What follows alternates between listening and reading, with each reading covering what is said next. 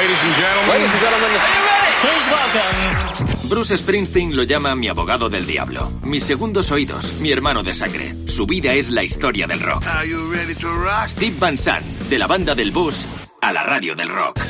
Hola, baby. Soy Little Steven. Bienvenido a Little Steven's Underground Garage en Rock FM. Hola familia, buenas noches. Soy Carlos Medina. Aquí me tienes un domingo más a tu lado en el Underground Garage de Little Steven. Esta noche tenemos un programa muy curioso por delante porque vamos a dar realmente rienda suelta a lo que es la cultura del garaje, a ese espíritu de independencia también, eh, del hazlo tú mismo y de innovar.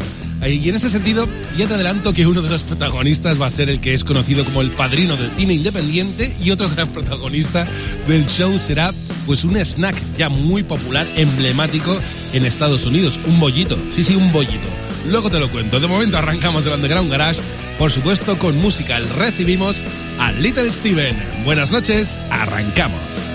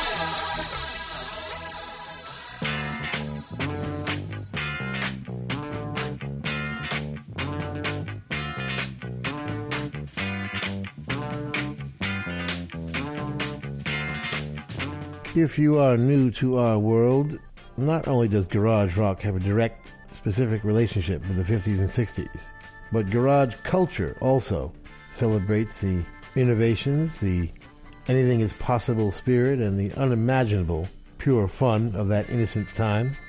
And no one better represents garage culture than our leader, Roger Corman, King of the Bees. And we mean that in a good way. It's his birthday this week, April 5th. Roger Corman is indisputably the godfather of indie filmmakers. Between 1956 and 1970, he directed 50 movies, eight of which he managed to do in one year. And counting his most recent company, he has produced or distributed something like 300 movies. The even more amazing statistic being that probably 280 out of those 300 pictures made money, including his first 100. he managed to live and live well outside the establishment while training an entire new generation of filmmakers in the process. The so called mainstream would have done well to learn from his skills of preparation, cutting in the camera, pre lighting, composition, dolly movement, and quick pacing.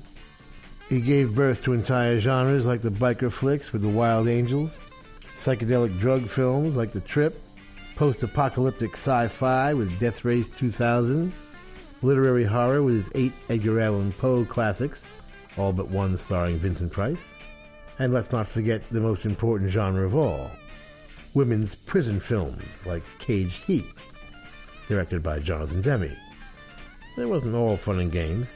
We must mention the very serious Intruder, exploring segregation and racism with a young William Shatner, probably one of the few that didn't make money, since it wasn't fun and games. But his method was to combine action, some humor, some sex, and an occasional social statement or two, make the movies fast and make them cheap. The list of important filmmakers and stars who first worked for him is staggering. He directed Robert Towne's first script. Jack Nicholson appeared in eight of his films before Easy Rider. Francis Coppola and Peter Bogdanovich were recruited to recut Russian science fiction films, and Peter would rewrite most of The Wild Angels uncredited. Dennis Hopper shot second unit on the trip, and add Martin Scorsese, Ron Howard, John Sayles, James Cameron, Bruce Dern, Gale Anne Hurd, Peter Fonda, Alan Arkush, Joe Dante, Paul Bartel, and so many others to the list. Unbelievable, right? He believed in the producer as auteur. In other words, he'd work on the script, make sure the guys got plenty of coverage, he'd control the editing, and give the director a million dollars at the most, usually a lot less. And he figured if it's done quick enough, they won't have time to screw it up. When you combine that method with his genius for marketing, advertising, and distribution, he always had a winner. He has said art was not something I consciously aspired to create. My job was to be a good craftsman. Well, maybe so, but he made a lot of great films, and only a few of those 300 were any less than entertaining. He has influenced the entire industry, but they still managed to spend $100 million per picture to be as entertaining as he was, at a hundredth of the cost. And by the way, back around 73 74, he began distributing cool films like Fellini's Amarcord, Bergman's Autumn Sonata, Beresford's Breaker Morant, Schlöndorff's Tin Drum, Werner Herzog's Fitzcarraldo, and when Ingmar Bergman was told Cries and Whispers would be shown at the drive-in, he laughed and said, No one ever thought of that one before. Yeah, well, Roger Corman did. Well, I'm a king. Buzzing around your.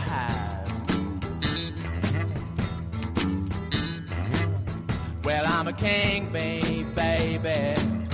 Buzzing around your hive.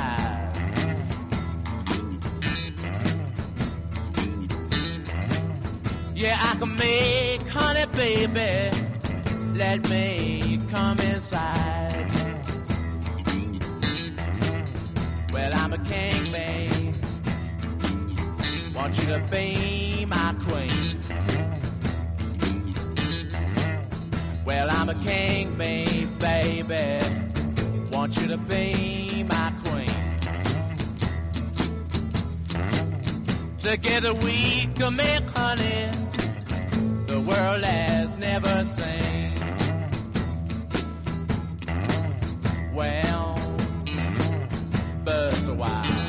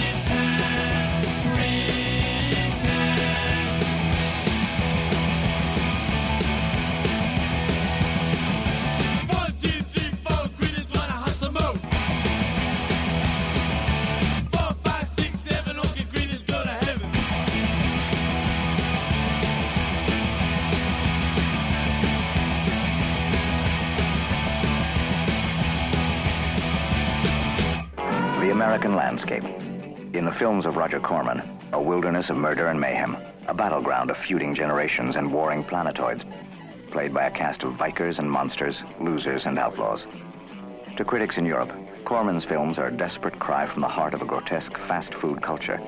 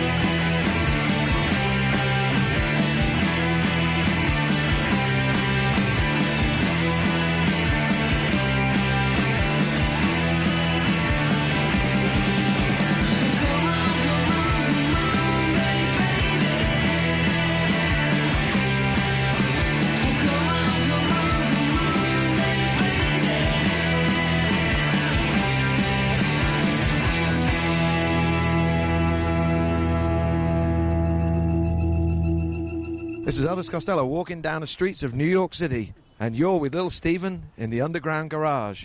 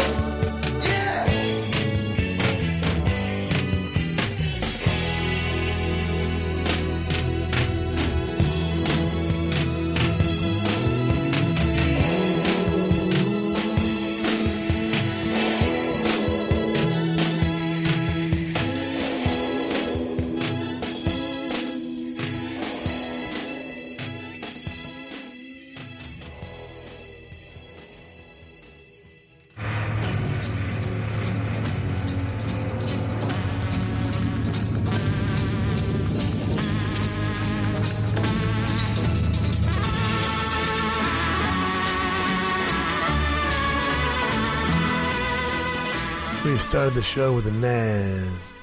Open my eyes, baby. Todd Rundgren at his finest. And for the king of the bees, I'm a king bee. From the amazing first album by the Rolling Stones, Cretin Hop just kind of felt right. By the Ramones. Who else? Cool stuff from the Chevelles, Betty Page. Get that from wickedcoolrecords.com.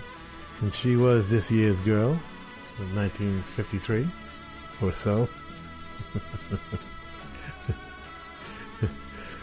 56 was it? Uh, she was hot, that's all I know.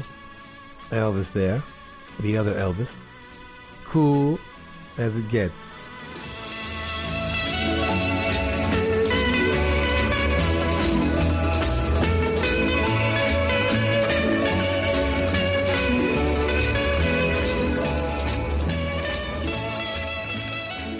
Sigues en Rock FM, a tu lado aquí en el Underground Garage, en una noche en la que uno de los protagonistas es conocido como el padrino del cine independiente. Me refiero a Roger Corman. Fue un director, bueno, es un director de cine, de hecho, en un par de días se cumplirán 97 años, si no me falla la memoria, y es que es un tipo que apostó siempre por trabajar en el mundo del cine de una forma completamente independiente, alejado, es decir, alejado de los eh, grandes estudios, de las grandes distribuidoras y de las grandes productoras. Él, además, es un ejemplo para muchos artistas. Por ejemplo, eh, bajo su protección o bajo su influencia, trabajó un jovencísimo Jack Nicholson, al que eh, Roger Corman, por ejemplo, pues le animó a que se apuntara a clases de método y fuera desarrollando su, su talento y su arte. Eh, Roger Corman es un tipo que pues, ha producido más de 300 eh, películas, ha podido vivir de ello, además, sobre todo entre los años entre el 56 y el 70 creo que rodó eh, en torno a las 50 películas, más de 50 películas, 10 de ellas en un solo año. Un tipo muy prolífico y que marcó las eh, reglas o el paradigma de lo que sería después el cine independiente. Va a cumplir 97 años, es un auténtico crack y es uno de los grandes protagonistas del Underground Garage aquí en Rock FM.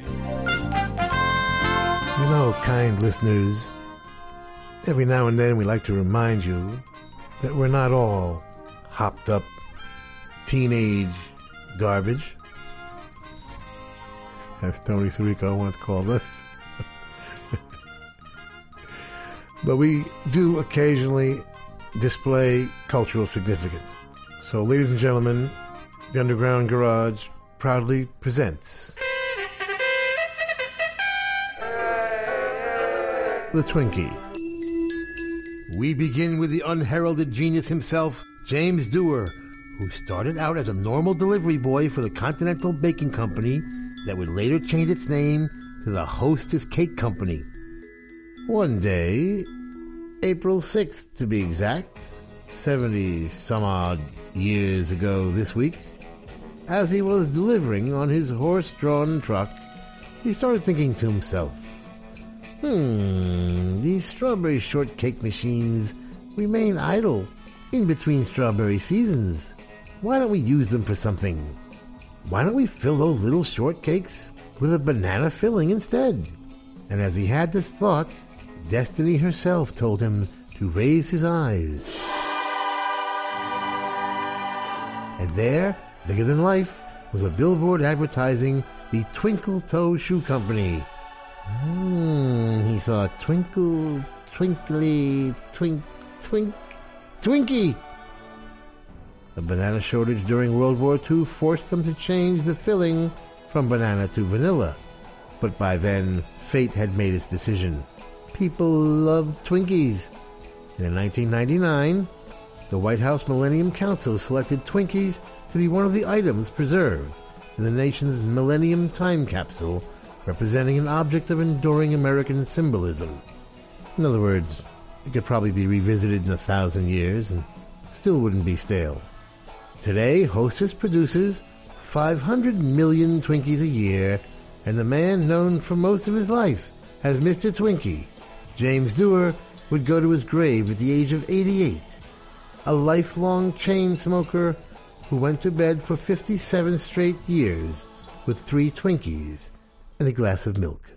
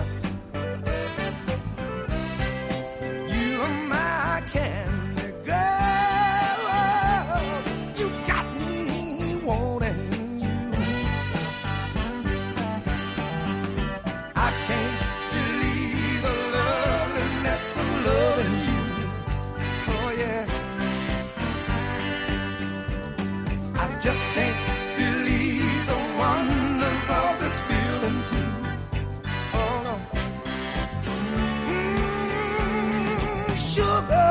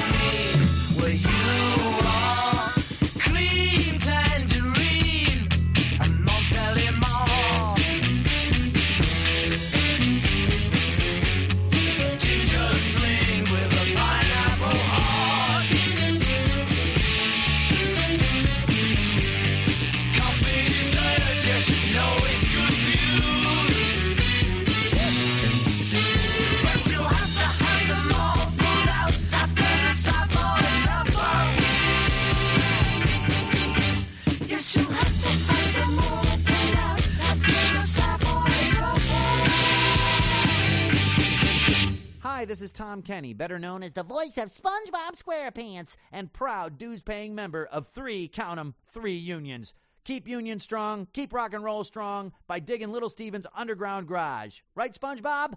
Oh, yeah! Hey, that guy's pretty good. Bye!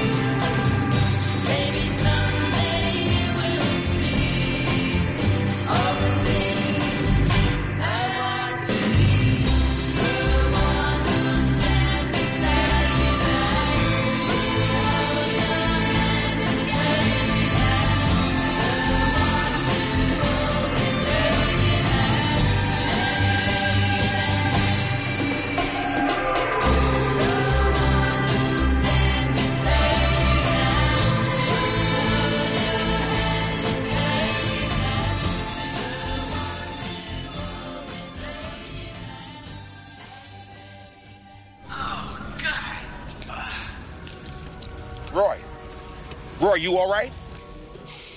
Just trying to fire than a thousand year old Twinkie.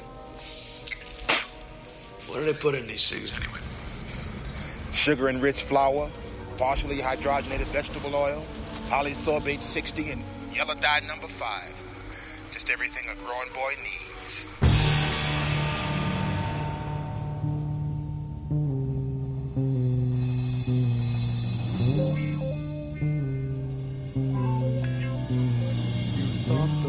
Winter would bring you down forever, but you rode upon a steamer to the violence of the sun.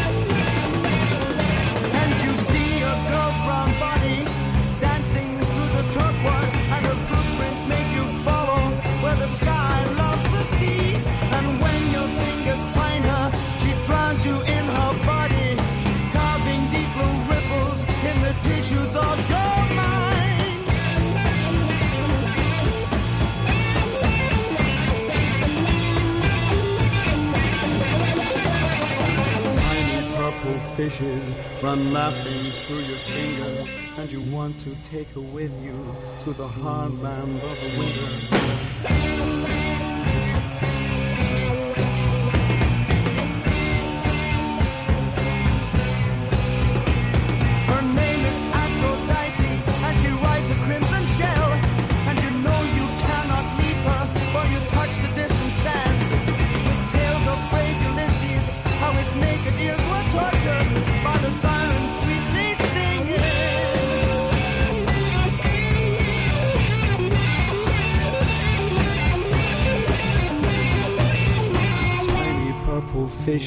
Run laughing through your fingers, and you want to take her with you to the hard land of the winter.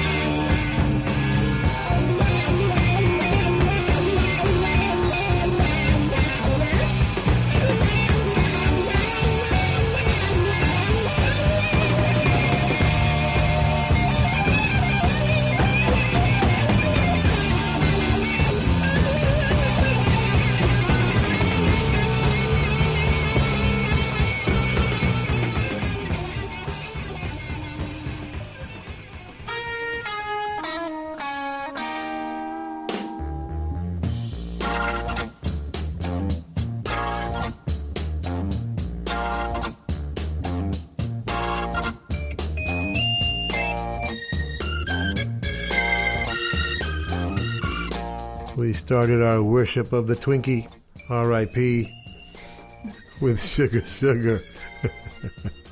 Wilson Pickett's excellent cover. Did you know Jeff Barry wrote that? Yeah, that's why it's cool. Co-wrote it with Andy Kim. Montalemon. George Harrison eating all that French pastry somewhere in the depths of that white album. You can find a Savoy truffle. Hollywood Baby from Billy Tibbals, the debut EP Stay Teenage. Yeah, baby. I hear that. Chris from the Black Crowes Robinson produced it. And yeah, we need a little cake, right? We're doing the Twinkie thing. Baby, that's me. And what's cake without some cream? Tales of Brave Ulysses. Oh, we are nothing if not thematic around here. yeah, Tales of Brave Ulysses from uh, their magnificent second album, Disraeli Gears. We got psychedelic stuff all over the place tonight. If you have your vinyl copy of Disraeli Gears, you should take it out and just stare at the cover during this entire show tonight. It'll put you in the right mood.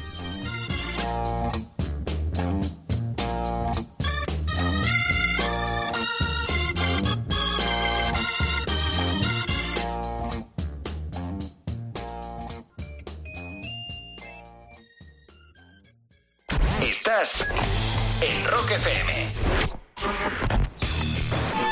Estás escuchando Rock FM.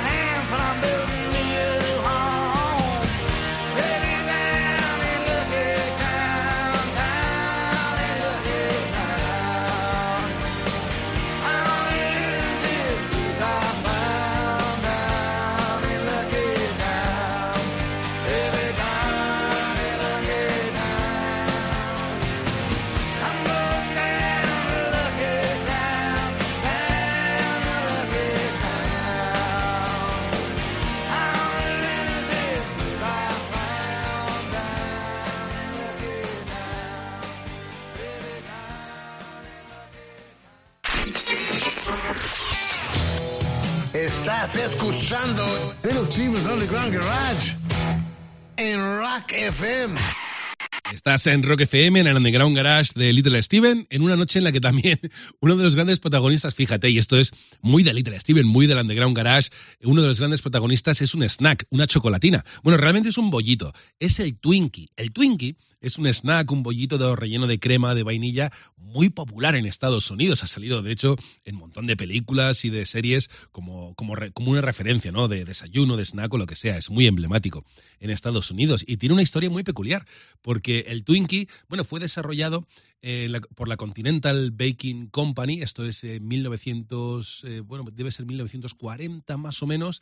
Eh, es un poquito eh, un pelín antes. De hecho, es un pelín antes que el arranque de la Segunda Guerra Mundial. ¿Por qué? Porque esta compañía hacía, bueno, entre otros productos, hacía bollitos rellenos de una crema de fresa. Claro, usaban la fresa, fresa natural. Eran fresa que, que se recolectaba y se usaba para hacer estos bollitos, de modo que cuando terminaba la temporada de fresas, pues parte de esa maquinaria quedaba inoperativa. Y un tipo eh, empezó a pensar y dijo, esto hay que darle uso. Y siguieron haciendo otros bollitos, en este caso rellenos de crema de plátano. Pero con la Segunda Guerra Mundial, pues hubo racionamientos también de plátanos, lógicamente, y no había tanto acceso a ellos. Así que se decidió seguir usando esa maquinaria con otros productos, bollitos rellenos de una crema de vainilla. Y ahí, ahí surgió realmente el Twinkie, y así es como realmente se ha quedado hasta el día de hoy, que sigue siendo en Estados Unidos un producto muy popular. Y hoy uno de los protagonistas, pues del Underground Garage de Little Steven, lógicamente.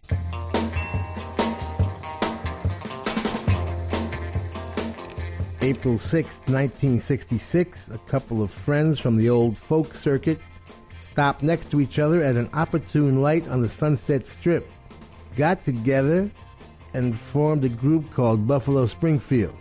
Neil Young and Bruce Palmer had left Canada after their group, the Mynah Birds, broke up on account of their lead singer going to jail. Their lead singer being Rick James. yes, that Rick James. Rest in peace. But the man was consistent. They were in LA heading to Frisco and decided to look for the infamous address 77 Sunset Strip. when they were spotted by Stephen Stills, who knew Neil Young a little bit, and Richie Furay. They got together with drummer Dewey Martin and started jamming together, took the name of a steamroller parked outside, and a week later were opening for the Byrds at the Troubadour. What's amazing to me is how many bands had multiple lead singers in those days. It's hard getting bands to have four instruments. Forget about four singers, right? The Beach Boys had four lead singers with an occasional fifth. The Beatles, three lead singers with an occasional fourth. The Byrds had four lead singers, although Chris Hillman wouldn't sing until a bit later. Moby Grape had at least four. And Buffalo Springfield had four, and then five when Jimmy Messina replaced Bruce Palmer. Of course, the managers wouldn't let Neil Young sing on the first album because his voice was too weird. but yes, even drummer Dewey Martin sang, and we'll play one of his cool things. But that's why these classic groups were so extraordinary. They were just jam packed with talent. And of course, that's also why they didn't last too long. Only two years and three albums for Buffalo Springfield, and the third record was assembled after they broke up. But they helped create country rock along with the Byrds and Bob Dylan's basement tapes with the band and the Youngbloods. And they were the first band to look like a country rock band. Half cowboy, half Indian. And fashion counted in those days. Aside from solo careers for Neil Young and Steve Stills, the band would give birth to Crosby, Stills and Nash, Poco, Loggins and Messina, Hillman, Souther and Furay, Neil Young and Crazy Horse, and would directly influence Jackson Browne, the Eagles, the Flying Burrito Brothers, and Moby Grape. And for myself, a teenage guitar player, Steve Stills had that special magical element only a few guys had. You know, Mike Bloomfield, Eric Clapton, Jeff Beck had it, but Steve Stills had it too. His own tone. We'll play three of their lead singers, every other song. Steve Stills first, then Neil Young, then Dewey.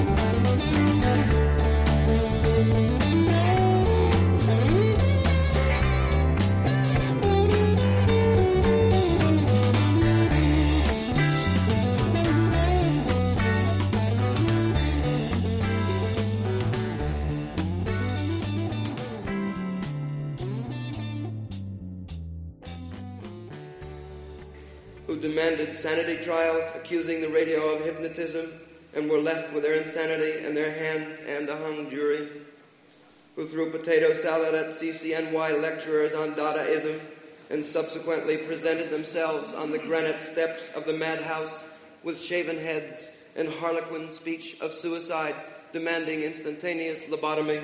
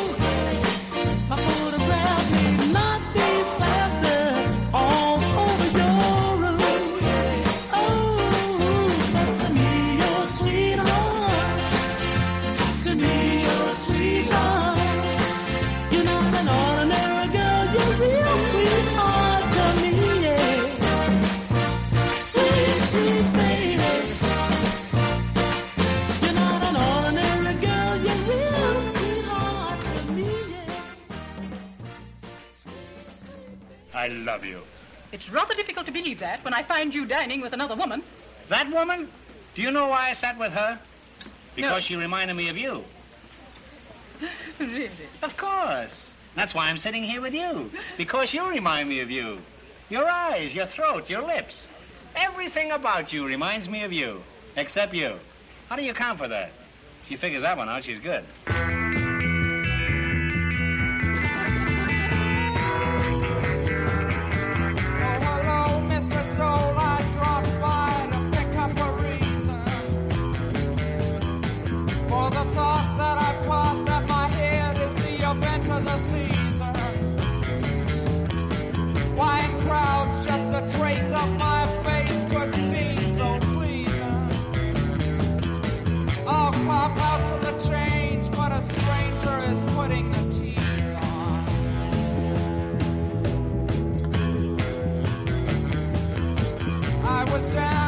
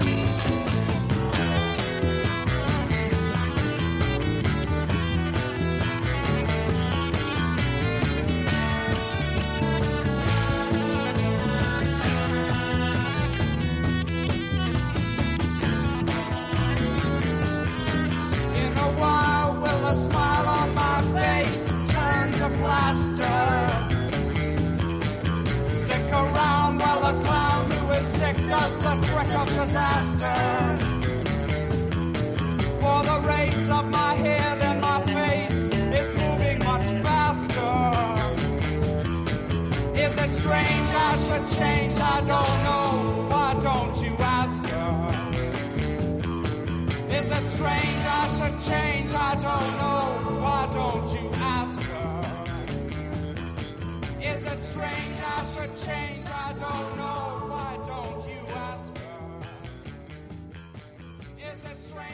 for change.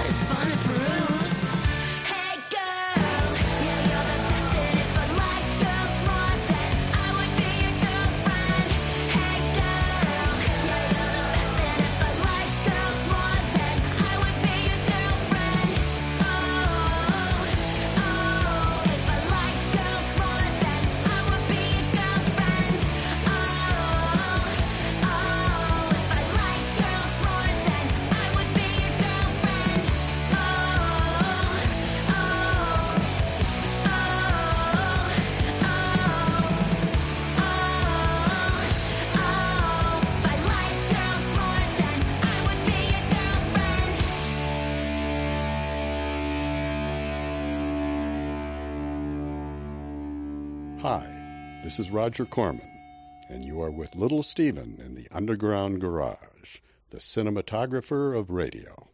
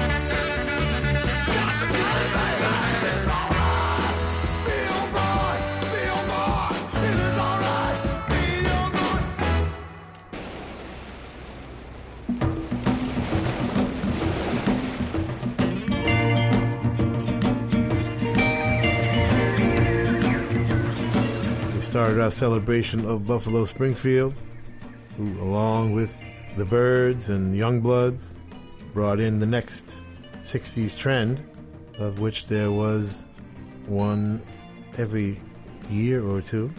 It was the beginning of country rock, which we would now morph into outlaw country. We included three of the five lead singers in Buffalo Springfield in the set. Questions, of course, Steve Stills. We threw in a very cool, rare Temptations track, Not an Ordinary Girl. Back to Buffalo Springfield for Neil Young vocal on Mr. Soul. Hey Girl is the Dollyrots from what is going to be their fabulous new album. Kelly and Louis wrote it, and John Fields, Jeff Sanoff, and the Dollyrots produced it. Get it from Wicked Cool Records. And Dewey Martin, the fabulous drummer, singing Good Time Boy. Both Good Time Boy and Mr. Soul from uh, Buffalo Springfield again, their classic second album. One of the great groups of all time. We will be back with the closest thing to sunlight that I'm going to see tonight. Our coolest song of the world this week.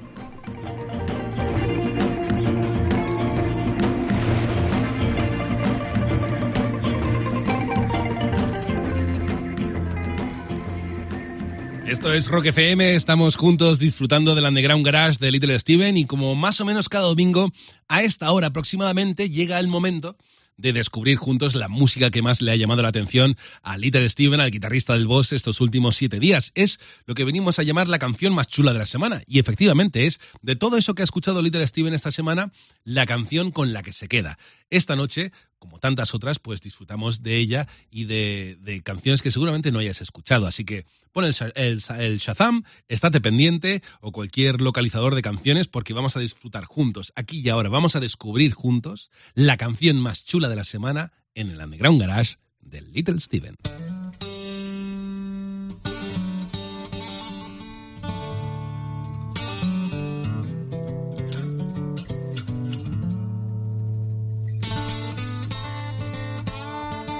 Coolest song in the world this week comes from the rock and roll capital of the world, Grosse Ile, Michigan. Please welcome back to the Underground Garage stage, the always welcome Nick Piunti. She's gonna break your heart tonight.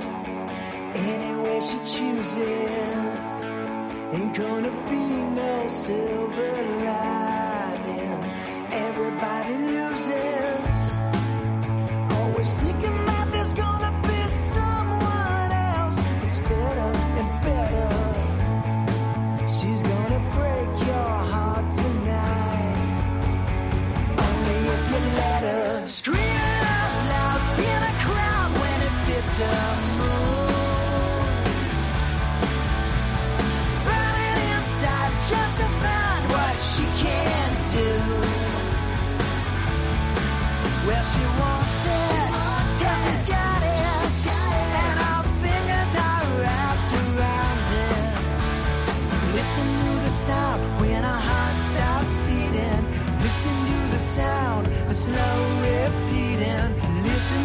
Sound when our heart stops beating.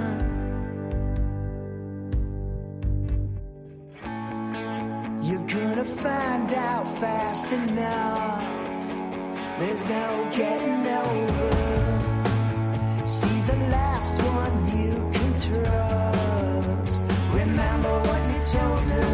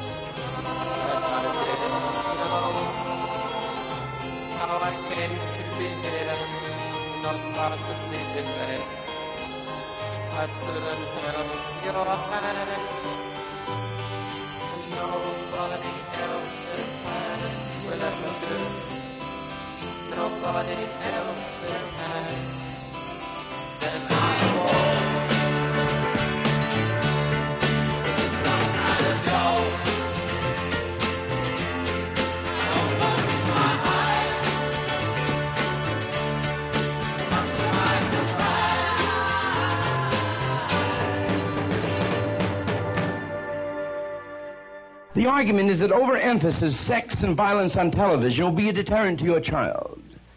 Why? Because what he sees later on he will do. He will ape the actions of the actor.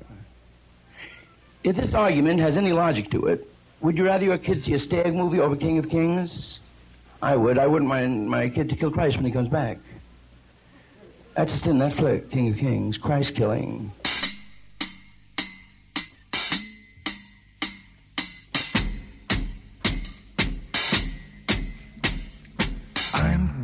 Mad about saffron. Oh, saffron's mad about me. I'm just mad about saffron. She's just mad about me. They call me mellow yellow, quite rightly. They call me mellow yellow, quite rightly. They call me mellow yellow.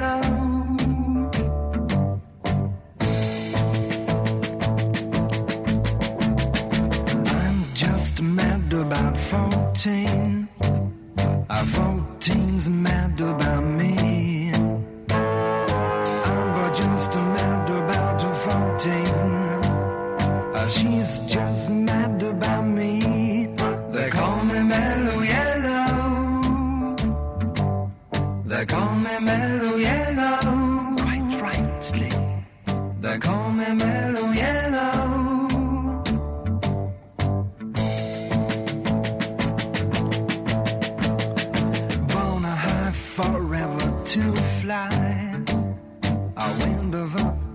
so.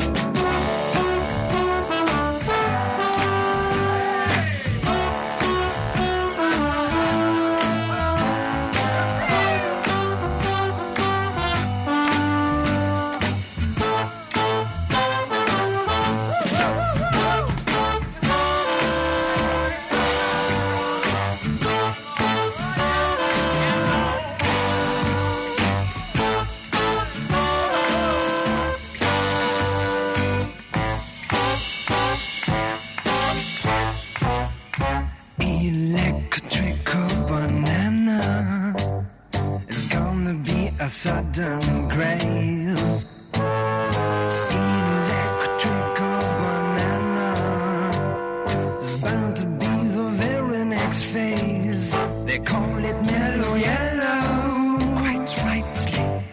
They call me Mellow Yellow. Quite rightly. They call me Mellow Yellow.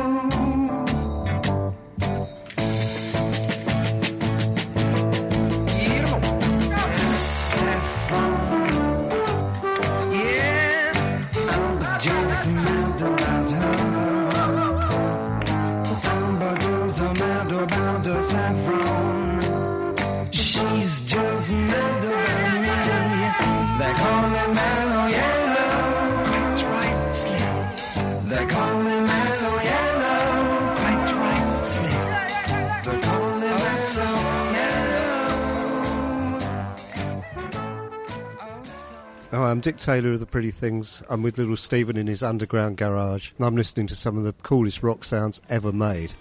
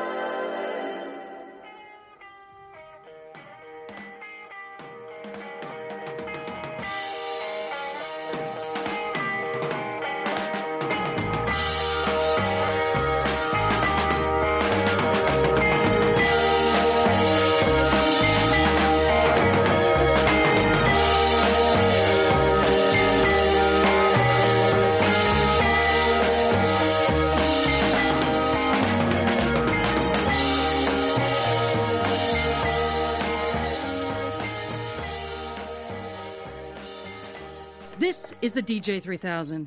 It plays CDs automatically, and it has three distinct varieties of inane chatter. Hey, hey, how about that weather out there? Whoa, that was the caller from hell. Well, hot dog, we have a wiener. Man, that thing's great. Don't praise the machine. Looks like those clowns in Congress did it again. What a bunch of clowns. How's he keep up with the news like that?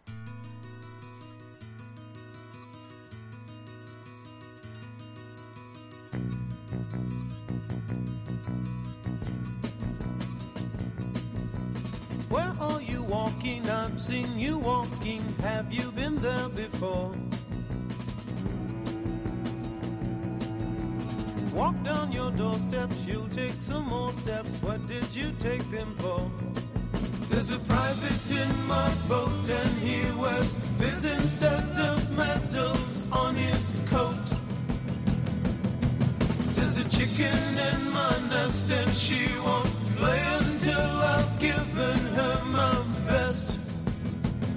At her request, she asks for nothing. You get nothing in return. If you want, she brings you water. If you don't, then you will burn.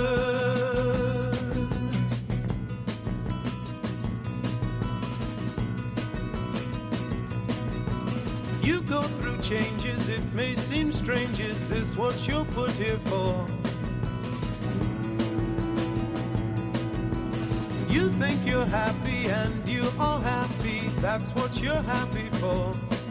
There's a man who can't decide if he should fight for what his father thinks is right. There are people wearing frowns who'll screw you up, but they rather screw you down. At my request, I ask for nothing.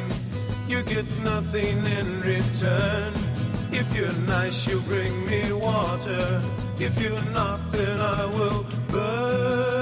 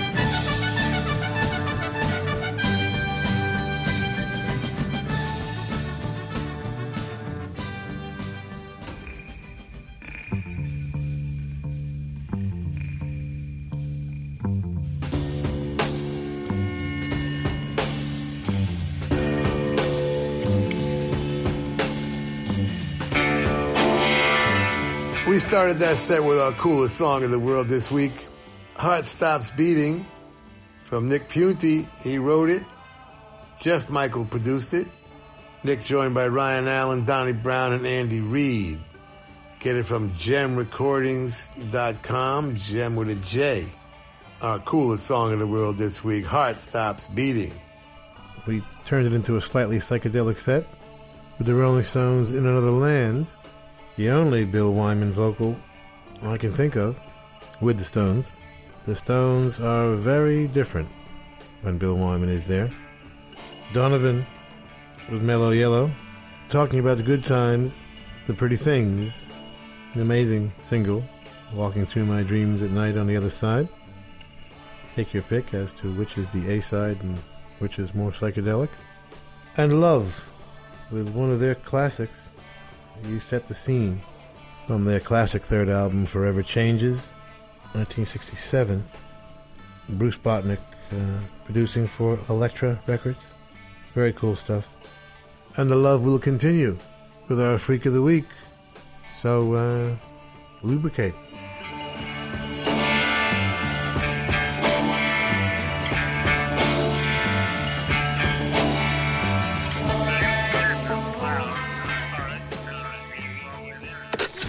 Estás escuchando. Estás escuchando. Rock FM. Estás escuchando Rock FM.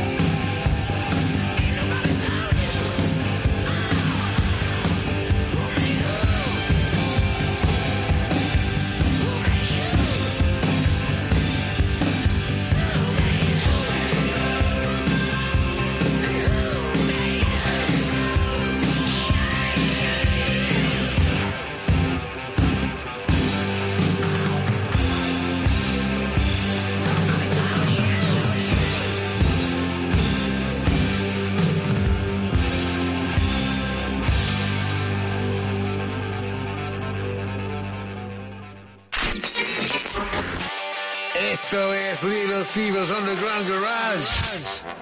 Volvemos en un segundo en Rock FM. Familia, estamos llegando casi casi al final del Underground Garage en una noche en la que, en la que bueno, uno de los grandes protagonistas ha sido, la, ha sido la música, lógicamente el Twinkie es Snack y también Roger Corman. Te decía que es conocido el director de cine como el padrino del cine independiente, precisamente. Eh, y es que a raíz de que surgiera Roger Corman y toda su propuesta, eh, pues otros cineastas fueron viendo que era posible hacer cine más allá de los circuitos profesionales más establecidos, ¿no? más, eh, más allá de las majors, de las grandes distribuidoras, de, de los grandes estudios de producción. En fin, era posible hacer cine. Ahí, por ejemplo, entra gente en 1969 como Dennis Hopper. Dennis Hopper y Peter Fonda vieron un poco ese potencial y decidieron hacer una película de bajo presupuesto, una de las primeras, en este caso, road movies, películas de carretera, que llamaron la atención y mucho a los grandes estudios. ¿Por qué?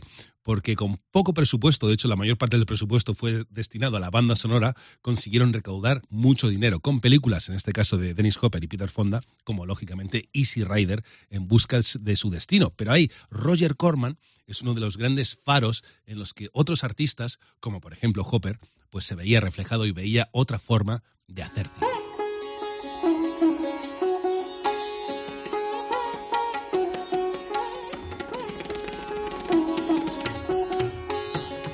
The Master.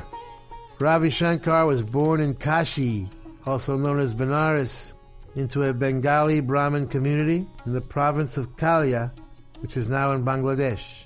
His childhood was filled with music, dance, the arts, and culture.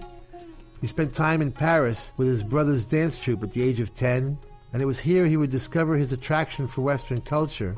At 18, he went back to India to study with Baba Ustad Alauddin Khan, the master sitarist. He quickly became known as a master himself and was successful as a composer immediately, writing for Indian ballet and film. In 1966, the most magical year of the cosmic calendar, he would meet George Harrison of the Beatles, and world music would be born. The definition of world music has become confused through the years, but what it originally meant was non Western, local ethnic folk music combined with traditional Western popular music form and structure. George Harrison's use of the sitar and Beatle music, first in Norwegian Wood on their sixth album Rubber Soul, would make history. He'd learned the basics from a disciple of a disciple of Ravi Shankar six months before George would meet the master and start studying properly. His lessons would lead to Love You Too and his masterpiece, Within You Without You. Although Ravi's music would be associated with the 60s consciousness expanding drug movement and the discovery of Eastern philosophy, the master would always ask his hippie audience to stop smoking while he played, as he stole the show at the Monterey Pop Festival, Woodstock, and the concert for Bangladesh, suggesting one can't take the full ride while high on drugs. In his words, there is more to it than exciting the senses with virtuosity. My goal has always been to take the audience along with me deep inside, as in meditation, to feel the sweet pain of trying to reach out for the supreme, to bring tears to the eyes, and to feel totally peaceful and cleansed. Our freak of the week, the godfather of world music, the master, Ravi Shankar.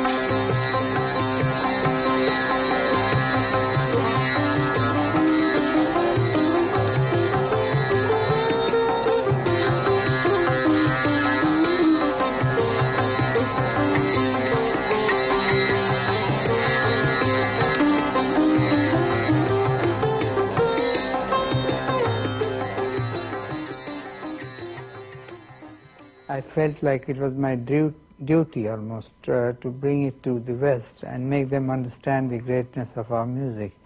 And that's how I started in 1956, 10 years before I met George, and I was already performing all over Europe.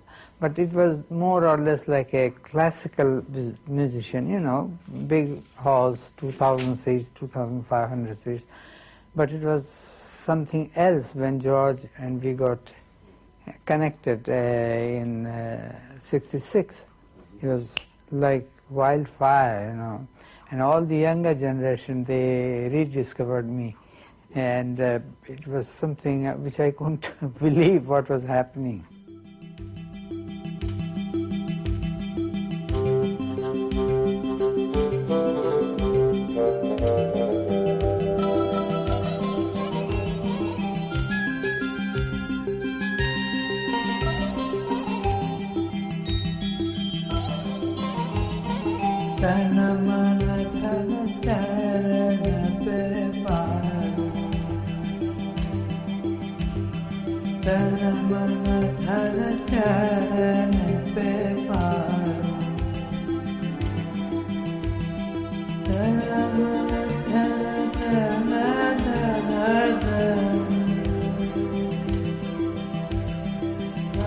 La la la la la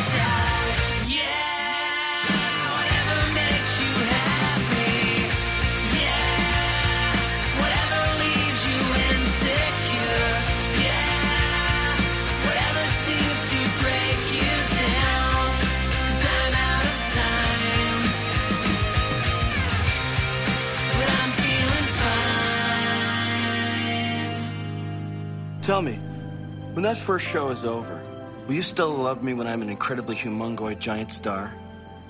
Yeah. Will you still love me when I'm in my hanging out with Ravi Shankar phase? Yeah. Will you still love me when I'm in my carbohydrate, sequin jumpsuit, young girls in white cotton panties, waking up in a pool of your own vomit, bloated, purple, dead on a toilet phase? Yeah. Okay, party, bonus.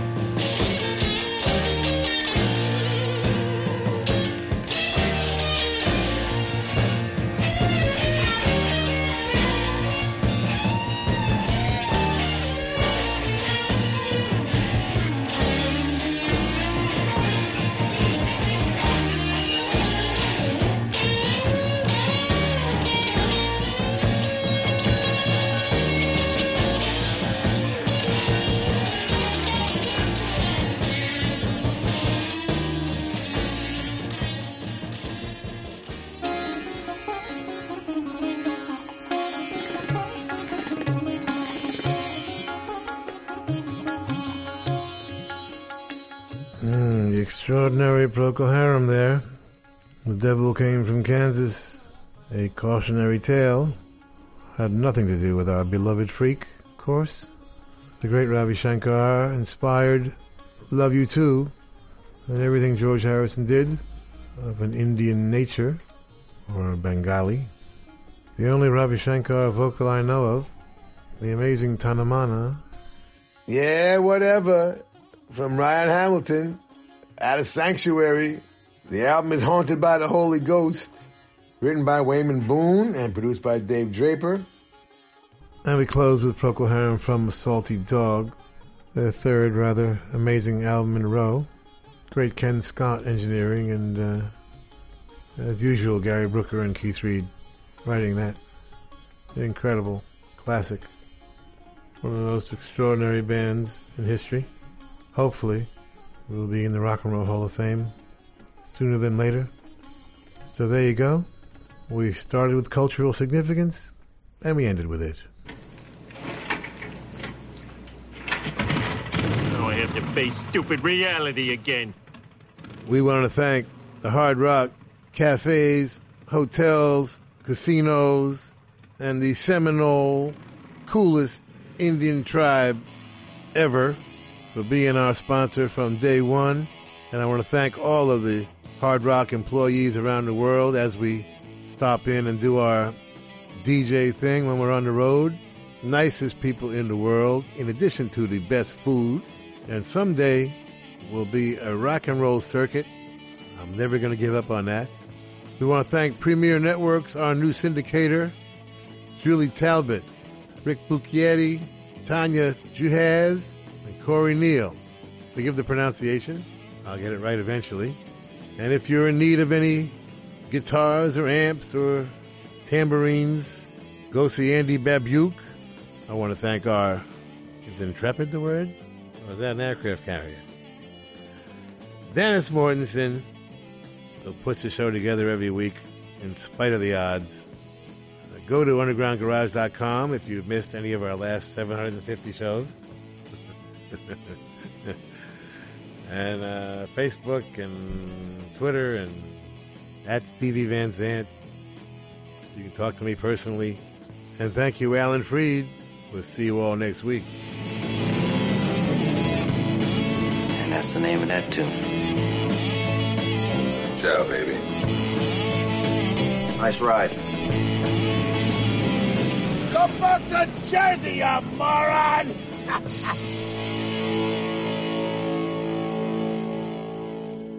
That's entertainment.